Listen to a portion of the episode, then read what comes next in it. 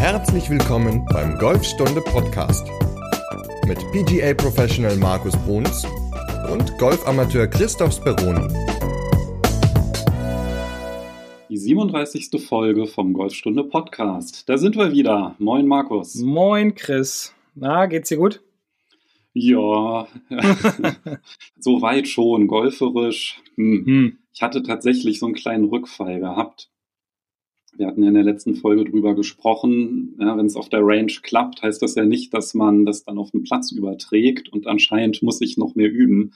Ich hatte wieder zwei Sockets auf der Runde. Oh, aber diesmal nur zwei. Nur zwei. Letztes Mal waren es ja. ja einige mehr, also du bist auf dem Weg der Besserung. Genau, letztes Mal waren zwei Schläge keine Sockets ja. und in dem Sinne ist es schon auf jeden Fall besser geworden. Aber ich merke, die Bewegung, die ist noch nicht in Fleisch und Blut übergegangen. Da muss ich noch ein paar Bälle schlagen. Natürlich wohl überlegt mit Pre-Shot-Routine und allem drum und dran. Genau. Oder vielleicht Folge 35 von unserem Podcast hören. Da haben wir auch über den Socket gesprochen und wie man ihn besiegen kann. Oh, das ist ein guter Tipp. Das werde ich mir nochmal anhören. Danke, Marco. Sehr gerne. Kleiner Wink mit dem Zaunfall. Doch schön, wenn man solche Freunde hat. Siehst du? Ne? Siehst du? Ja. Ja, ja, der Socket. Aber das ist ja nicht das, über was wir heute sprechen wollen. Wir wollen ja heute über ein, ein schönes Thema sprechen, beziehungsweise über ein Thema, was ja doch eine, also sehr facettenreich ist, wo es verschiedene Möglichkeiten gibt, um den Ball mit wenigen Schlägen ins Loch zu bekommen. Ich vermute mal, das dreht sich dann mal wieder um den wichtigsten Schlag beim Golf. Ja, um einen der wichtigsten Schläge, genau, um das Putten. Und da hatten wir in der letzten Folge es angekündigt, dass wir über die Puttgriffe sprechen wollen. Also nicht über die Dicke der Puttgriffe, äh, ob man nun einen dicken oder einen dünnen Griff verwenden soll oder einen mitteldicken, wie auch immer, sondern um die Handhaltung. Also wie kann man greifen? Und ich habe da mal vier verschiedene Griffe rausgesucht, über die wir heute sprechen wollen. Gleich vier Stück, aber bevor wir auf die eingehen, vielleicht trotzdem zur Dicke des Griffs. Hat die vielleicht sogar einen Einfluss darauf, welcher Griff sich besser anfühlt? Von den Vieren? Ja, also es gibt so, jetzt muss ich eben gucken, ein, zwei, die, zwei, die doch eher mit etwas dickeren Griffen ganz gut zu bewerkstelligen sind, wodurch die Hände einfach ruhiger am Griff dran liegen und bei Zweien ist es so ein bisschen, ja, kann man, muss man aber nicht. Also es gibt ja auch ganz viele, die mal dicke Griffe ausprobieren und sagen, oh nee, das mag ich überhaupt nicht. Da fühlen sich meine Hände ganz komisch an, weil ich bin so ein bisschen mehr der Gefühlspatter. Ich brauche so, äh, brauche ein bisschen Handbewegung, was ja auch okay ist, wenn man sich auch Leute auf der Tour anguckt, zum Beispiel so ein Brand Snedeker, der auch sehr, sehr viel aus den Handgelenken eher pattet, also so einen leichten Kick noch mitgibt aber damit sehr erfolgreich ist und auch äh, ja schon mal die Tour Championship gewonnen hat und beziehungsweise den FedEx Cup vor ein paar Jahren. Also es funktioniert wohl ganz gut, auch mit dünnen Griffen, aber am Ende ist es immer das Gefühl des Spielers, welche Griffstärke er auch beim Puttergriff verwenden möchte. Wobei bei den meisten Amateuren ist ja wahrscheinlich die Herausforderung, halt eben die Handgelenke stabil zu lassen. Ja. Und vielleicht, ich meine, das ist ja genau die Herausforderung, ja, dass wenn man an den Ball kommt, dass man da nicht irgendwie in die eine Richtung zuckt oder die andere oder die Schlagfläche da hin und her wabbelt und das dann im Grunde zufällig ist, ob die im Treffmoment gerade an den Ball kommt oder nicht. Weil das versaut einem ja wirklich das Spiel, wenn man da einfach keine, keine Konstanz hat. Gerade bei den kurzen Putts, ja, wenn man den daneben spielt, wo es dann wirklich auf die Richtung auch ankommt, dann kann das ja auch sehr demotivierend sein und sich dann nachhaltig negativ auf die nächsten Bahnen dann auswirken, wenn man da einmal so ein bisschen das Selbstvertrauen verliert. Aber bevor wir auf die vier verschiedenen Griffe eingehen, erzähl doch vielleicht noch mal ganz kurz, was du so klassischerweise als Griff auch Golfanfängern beibringst. Und dann könnten wir ja im Nachgang mal die anderen drei Griffarten in Bezug dazu stellen. Das heißt, vergleichen, was sind die Vor- und Nachteile und in welchen Situationen oder für welchen Spielertyp sind die dann vielleicht geeignet? Ja, äh, sehr gerne. Also im Grunde bringe ich den Anfängern oder auch im Schnupperkurs den Leuten immer den, den klassischen Griff bei. Also das heißt, als Rechtshänder linke Hand oben, rechte Hand unten. Und zwar so, dass die linke Hand in der oder dass, dass der Griff in der linken Handfläche drin liegt. Also dass man seitlich greift, ähm, der Daumenballen dann mehr oben auf dem Griff liegt und der Handballen dann so von unten auf dem Griff dran oder von unten am Griff dran liegt. Und alleine, wenn man so schon mal greift und hat jetzt einen Putter äh, bei sich zu Hause oder hört das gerade auf der Range, dann äh, ruhig einfach mal die Finger so oder die Hand so zusammenquetschen, den Handballen und den Daumenballen zusammendrücken und dann sieht man so eine Falte, die sich bildet und in diese Falte hinein dann seitlich den Puttergriff legen. Dadurch entsteht eine gewisse Stabilität im, im linken Handgelenk, dadurch entsteht ein, ein Druck im linken oder vorderen Unterarm und dementsprechend wird die Bewegung des Schlägers auch stabiler sein. Und ich mache dann immer den Vergleich, auch bei den Anfängern oder auch bei fortgeschrittenen Golfern, mit dem Griff des normalen Spiels. Also wenn ich den Griff beim, beim Eisen lege ich ihn ja in die Finger hinein wo ich dann wesentlich mehr Rotation beziehungsweise Bewegungsfreiheit im Arm habe. Und dann lasse ich die Leute mal vergleichen. Lass sie einmal den Pat Pattergriff in die Finger legen und dann spüren sie schon, okay, jetzt muss ich ziemlich fest zugreifen, weil ja doch einiges an Luft dazwischen ist, zwischen Handfläche und Griff. Und dann lasse ich sie in der Handfläche greifen, also seitlich, wo sie dann auch merken wiederum, dass der, dass das Handgelenk und der Unterarm sehr starr sind, was wir natürlich wollen, weil wir wollen keine Bewegung in den Handgelenken. Und das ist immer ein ganz guter Vergleich, um festzustellen, wie bewegt sich der Schläger. Wenn ich ihn in den Fingern greife, dann ist unten sehr viel Bewegungsfreiheit im Schlägerkopf. Wenn ich ihn mehr in der Handfläche greife, dann ist einfach wesentlich weniger Bewegungsfreiheit da, was wiederum dazu führt, dass die Handgelenke weniger arbeiten und dementsprechend der Schlägerkopf auch neutraler an den Ball kommt. Und beim Ausprobieren wenn man halt aus, herausfinden möchte, welcher Griff oder ob der klassische Griff, ob man mit dem gut klarkommt, dann würde man bei der Bewegung darauf achten, dass die beiden Schultern und die Hände, die am Griff sind, ein Dreieck bilden und dass dieses Dreieck sich dann nach Möglichkeit beim Ausholen und beim Durchschwingen dann nicht verändert, sondern dass das wirklich starr ist, so dass das wirklich eine Pendelbewegung ist und nicht der Putter durch ein Knicken der Handgelenke geführt wird. Genau. Mit der rechten Hand greift man dann unterhalb der linken Hand und kann dann den linken Zeigefinger abspreizen, legt dann seine Finger der rechten Hand darunter und greift dann, also die, die drei Finger, das sind Zeigefinger, Mittelfinger und Ringfinger und hält diese dann mit dem Zeigefinger der linken Hand fest. Dadurch hat man noch mehr Stabilität. Beide Daumen liegen dann eher vorne auf dem Griff drauf, etwas links beziehungsweise etwas rechts von der Mitte und man hat eine sehr gute Verbindung. diese Verbindung, wie du ja schon gesagt hast, ist wichtig, weil das erkläre ich auch immer den Anfängern, dann ist es am leichtesten zu verstehen. Dieses Dreieck zwischen Armen und Schultern sollte die ganze Zeit erhalten bleiben und man nimmt dann den Schläger und bildet dann einen neuen Buchstaben, das, das sogenannte Y was wiederum ein besseres Bild darstellt, weil auch beim Y sind ja keine Kurven drin, sondern es sind ja alles Geraden und dadurch hat man eine bessere Vorstellung auch von der Bewegung beziehungsweise davon, dass man die Handgelenke nicht einsetzen darf, weil sonst würde sich dieses Y ja auch auflösen. Ja, das ist echt nochmal ein ganz gutes Bild. Das kannte ich jetzt auch noch nicht. Oh, siehst du? Hast du auch was dazu gelernt? Oder habe ich noch nie gehört, sagen wir es mal so. Das war total logisch, wenn man so drüber nach. Also ich habe mir da noch nie groß ähm, Gedanken dann weiter gemacht, aber ich glaube, dass dieses Bild des Ys dann wirklich sehr hilfreich ist, ne? weil da ist dann halt klar, dass dann der Stamm vom Y nicht und also der ist nicht klappbar, der ist, der ist festgeschraubt. Genau, der ist festgeschraubt. Ja. ja, und der linke Zeigefinger auf den auf den drei Fingern drauf, der fördert auch noch mal einen einen gewissen Druck auf die rechten Finger, so dass ich mit dem linken Zeigefinger auf die Finger drücke und diese drücken sich dann ja an den Griff heran wodurch einfach noch mehr Stabilität entsteht und äh, ja, dementsprechend weniger Verwringung in der Schlagfläche zustande kommt.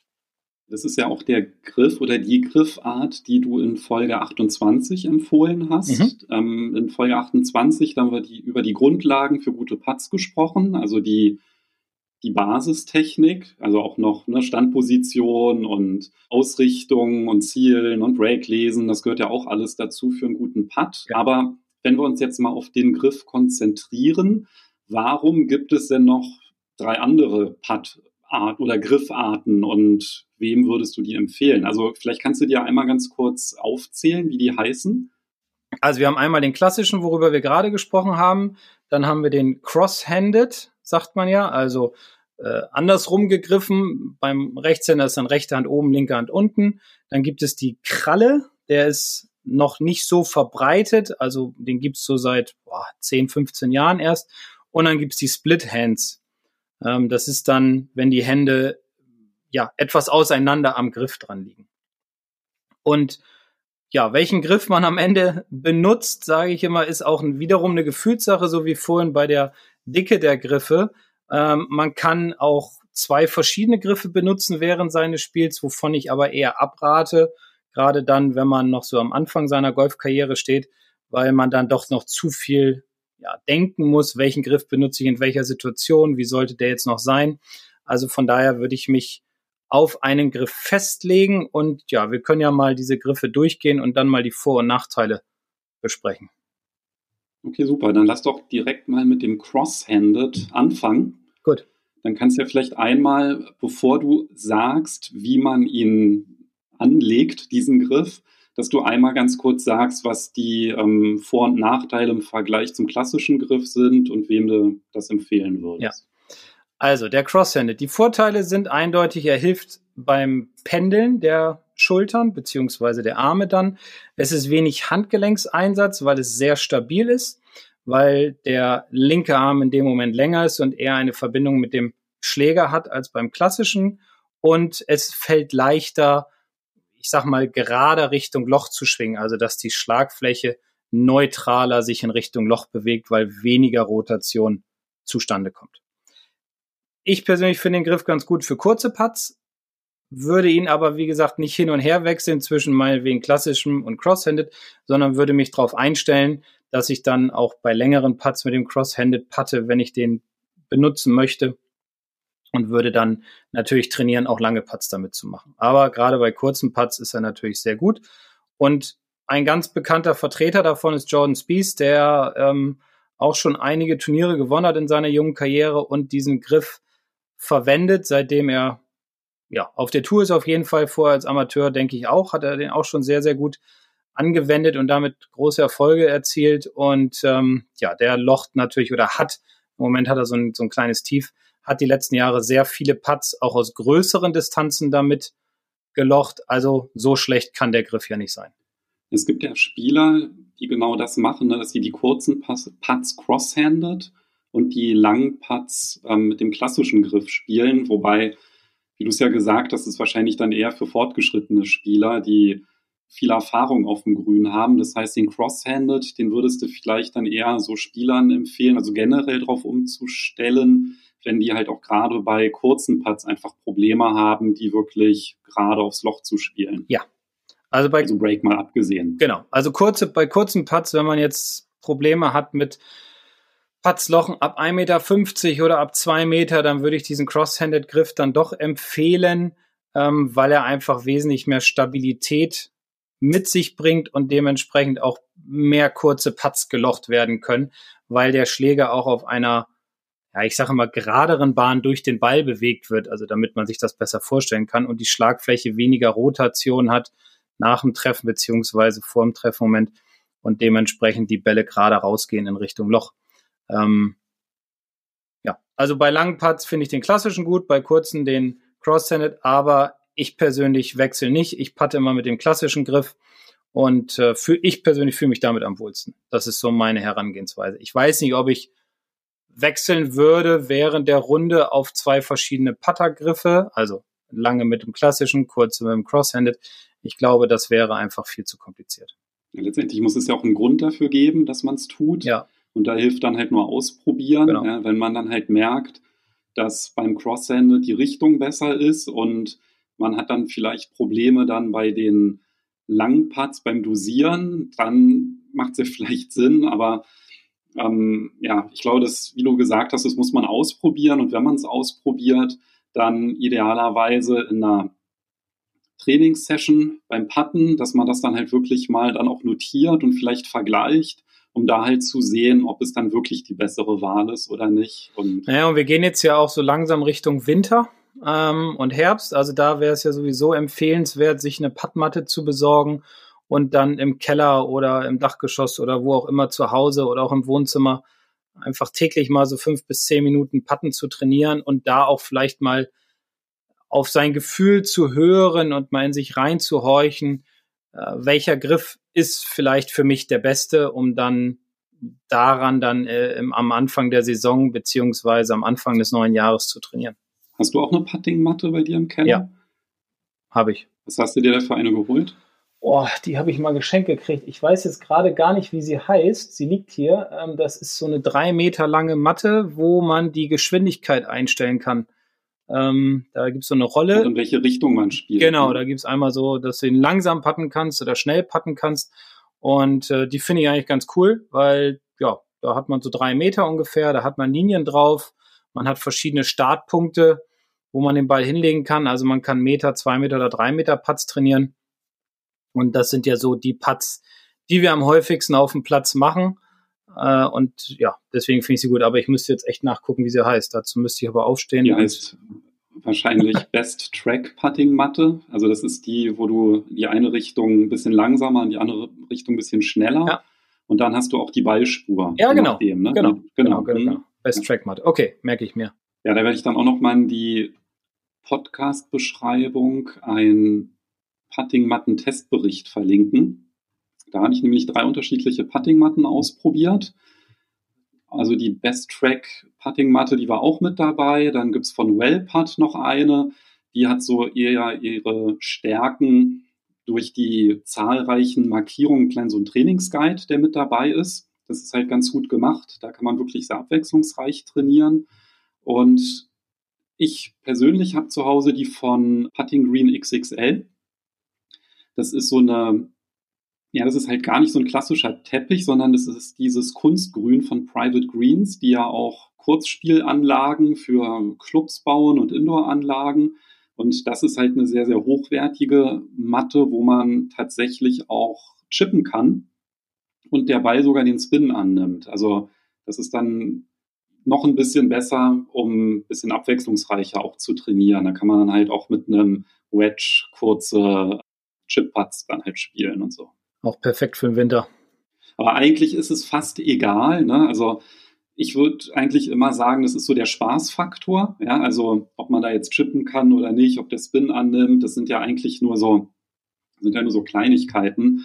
Letztendlich kann man, glaube ich, auch auf dem Teppich anständig Patten trainieren. Es muss jetzt keine spezielle Matte sein, weil bei der Richtungskontrolle, da geht es ja darum, wie startet der Ball. Und wenn man da einen Korridor hat oder über eine Münze pattet, dann kann man die Richtung ja super trainieren und bei der Länge, da ist ja auch nur wichtig, dass man, ich meine, auf dem Platz muss man sich ja auch auf verschiedene Grüns und Grüngeschwindigkeiten einstellen. Also Hauptsache, man macht irgendwie etwas und dass man da nicht einrostet, dass man nach dem Winter dann wieder auf dem Grün steht und ein komplettes Gefühl verloren hat. Ne? Ja, also ist immer gut im Winter auch was zu Hause zu machen und gerade diese Matten sind dafür perfekt, wobei ja, vor 20, 30 Jahren haben wir auch auf dem Teppich gepattet. Aber muss jeder für sich immer entscheiden, was er da gerne möchte. Nochmal ganz kurz zurück zum Cross-Handed, weil wir hatten noch nicht darüber gesprochen, wie wir den Schläger denn greifen. Genau, du hast nur gesagt, dass die genau andersrum sind, die Hände. Genau, genau. genau. Ähm, auch hier ist es so, dass mit der vorderen Hand, also bei mir als Rechtshänder wieder die linke, greife ich wieder in, den, äh, in der Handfläche, aber sehr tief also dass die rechte oben liegt und auch damit greife ich in der Handfläche. Somit liegen die Hände untereinander, aber verkehrt rum.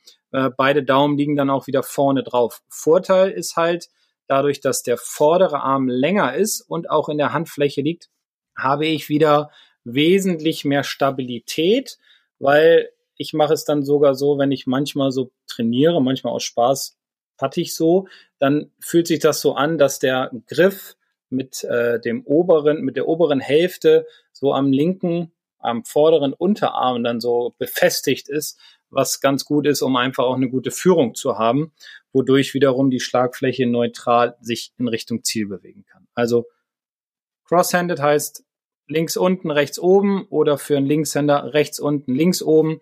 Äh, einfach verkehrt rumgreifen, beide Hände wieder in der Handfläche und einen relativ geraden vorderen Arm, der dann zu einer guten Führung führt. Okay, dann haben wir noch zwei, die Kralle und Split Hands. Die Kralle habe ich mal gehört, die ist besonders gut, wenn man zum, beim am Jips zum Beispiel leidet und da so ein Zucken hat, weil beim Krallengriff kann man den eigentlich, da kann das nicht passieren. Genau, also die, die Kralle ist ein guter Griff, um seinen Jips zu kurieren. Ja, würde ich jetzt mal so weit gehen. Ähm, Jips ist ja dieses Muskelzucken, dieses unbewusste Muskelzucken, wo man nur ganz schwer was gegen machen kann. Äh, bekanntester Vertreter ist Bernhard Langer oder auch Sergio Garcia oder Adam Scott. Die hatten das. Ähm, Ernie Els, glaube ich, auch mal vor ein paar Jahren. Die haben dann alle eher gewechselt auf einen langen Putter, beziehungsweise Sergio Garcia hat auf die Kralle gewechselt beim Griff und greift mit der linken Hand, weil er auch Rechtshänder ist, oben, so dass die Hand wieder in, den Hand, in der Handfläche liegt.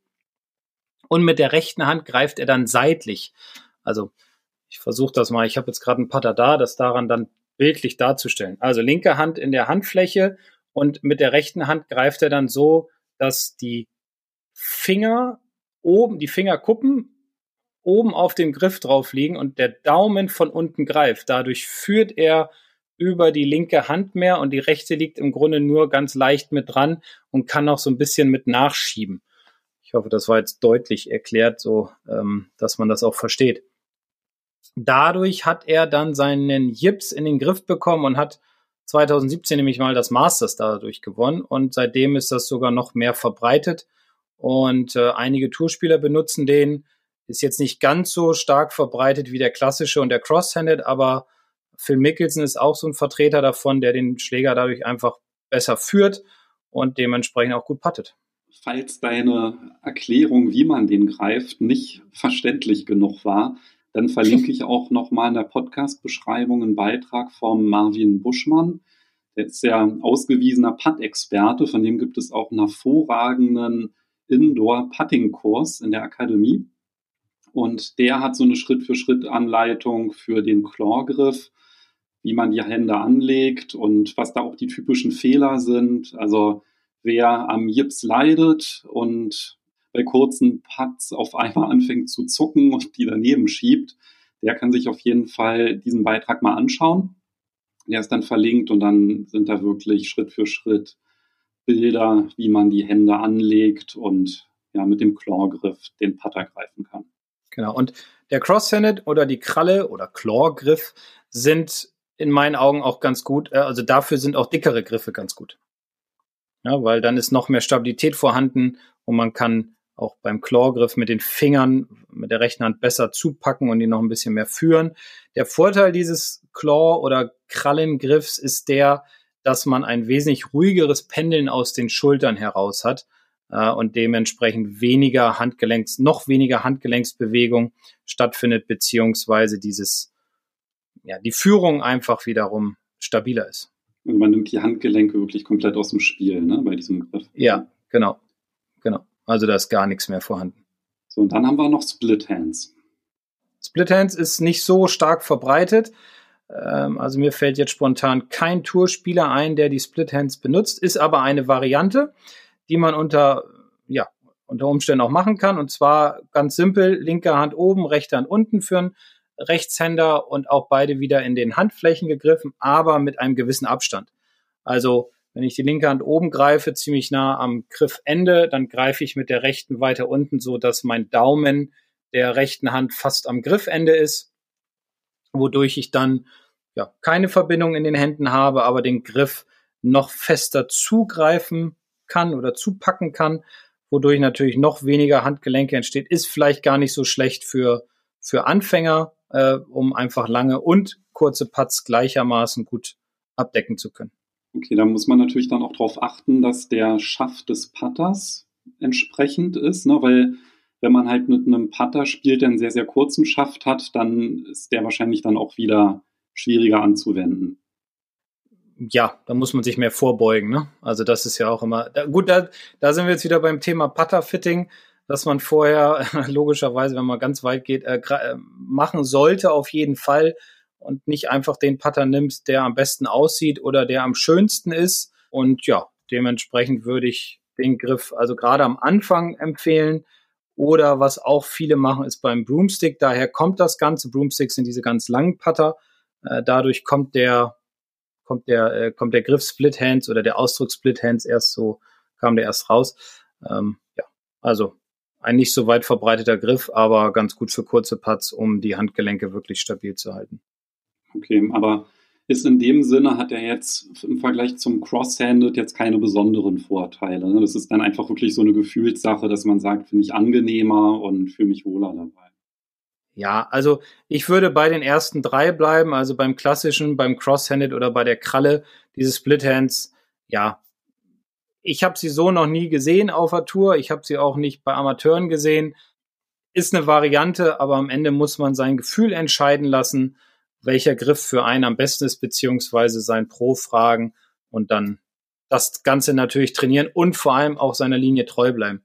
Manchmal kann es passieren, dass man mit einem Griff sich nicht ganz so wohl fühlt, dann muss man mal probieren, welcher andere Griff wäre ideal für mein Spiel, wodurch würde ich mehr Patz lochen, aber auch da dann immer eine gewisse Konsequenz beibehalten. Und zum Beispiel Tiger Tiger puttet, glaube ich, seitdem er auf der Tour ist und auch vorher immer mit dem klassischen Griff. Der hat ihn noch nie verändert. Also ist mir zumindest nicht bewusst. Gerne, wenn jemand ihn mal mit dem Cross-Handed-Griff gesehen hat, einfach mal ein Foto schicken oder mit der Kralle. Aber ist mir nicht bewusst und er zählt auch mit zu den besten Puttern auf der Tour. Also. In dem Sinne gibt es eigentlich keinen Grund, den Griff zu wechseln, es sei denn, man hat halt ja wirklich Probleme, gerade bei den kurzen, mit der die Handgelenke wirklich ruhig zu halten. Und dann ist das auf jeden Fall eine ganz gute Hilfe. Aber wie du gesagt hast, ausprobieren lohnt sich trotzdem, weil ja, so ein Gefühl, das kann man halt schlecht beschreiben. Das ist auch bei jedem anders. Und wenn man es dann ausprobiert, finde, also was bei mir zum Beispiel echt geholfen hat, ist einfach einen kürzeren Putterschaft zu verwenden. Also ich mag das halt mehr, wenn ich kürzer greife, weil ich dann einfach noch mehr Kontrolle habe. Und wenn ich halt weiter vorgebeugt bin, dann kann ich auch irgendwie gerader schwingen.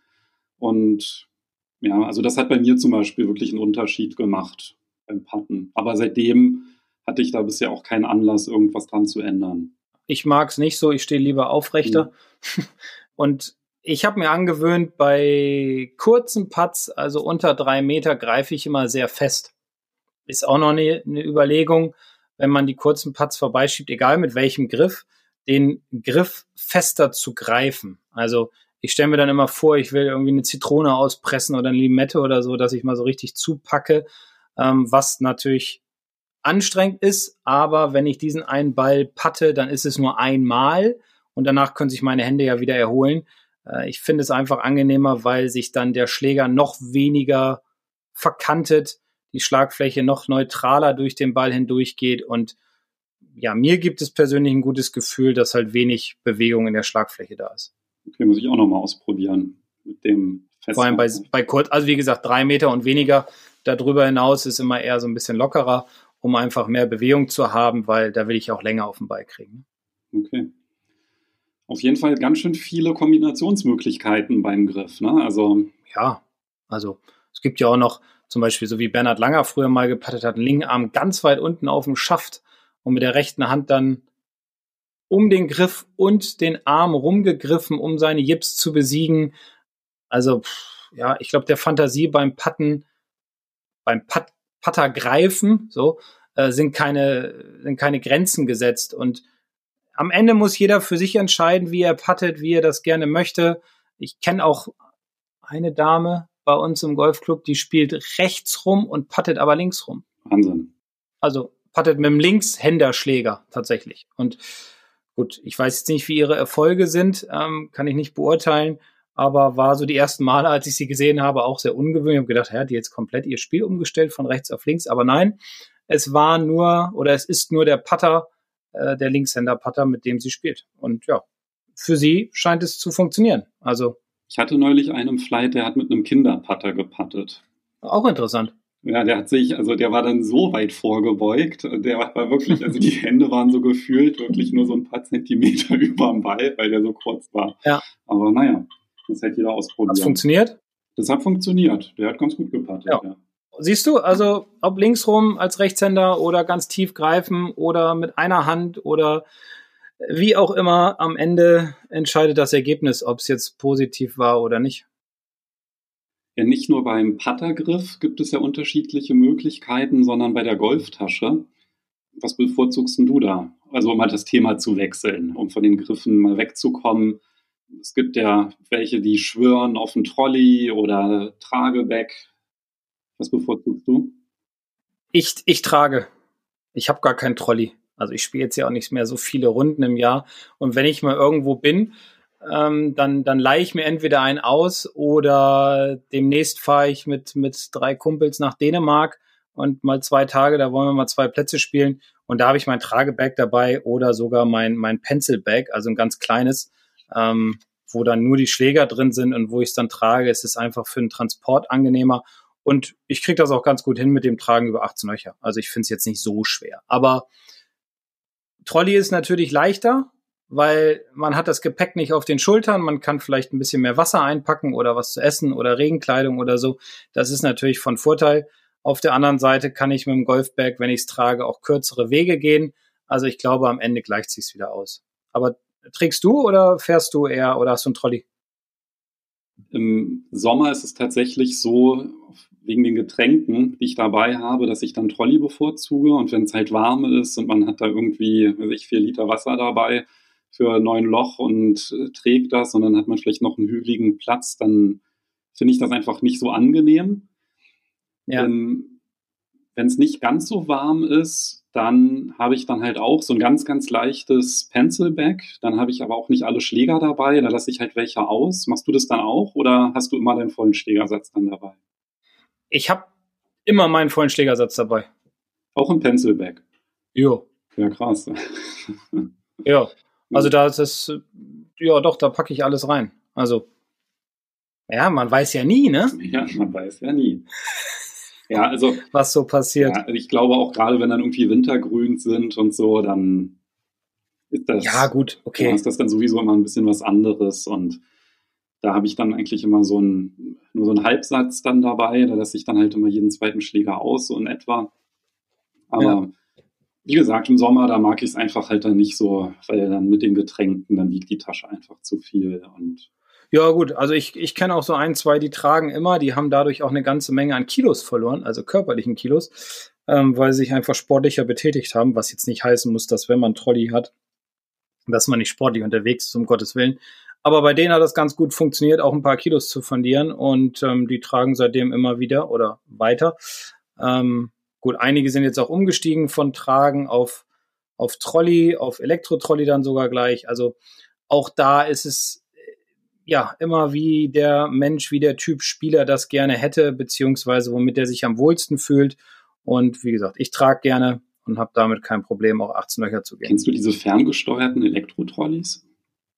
Ja. Die sind auch immer verrückt, ne? Wenn, ich finde es ja. dann auch immer lustig, wenn die Person, die das Ding bedient, dann, dann ja manchmal so ein bisschen überfordert ist, so mit den Tasten und ja. wenn das Ding dann so weiterfährt im Bunker rein und so. Ja. ja.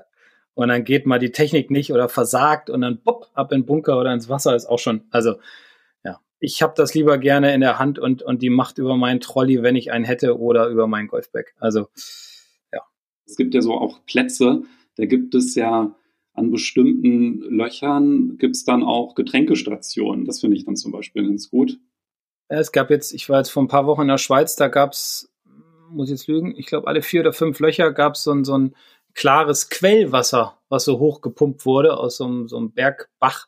Und da konnte man dann seine Flaschen auffüllen. Was auch gut war, an, den, an dem Wochenende war es nämlich brutal heiß und äh, da haben die Jungs dann immer ihre Flaschen aufgefüllt, so mussten sie nicht ganz so viel mitschleppen. Und das war auch echt klar und hat gut geschmeckt. Also das war super. Das wäre doch mal ein schöner Verbesserungsvorschlag für einige Golfplätze, wirklich mal so ein paar Getränkebrunnen einfach hinzustellen.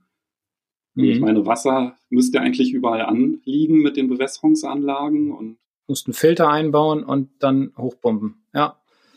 Ja, naja, werden einige sagen, das ist zu teuer. Oh, aber Mist. ja, die Spieler können sich selbst ihr Wasser mitbringen.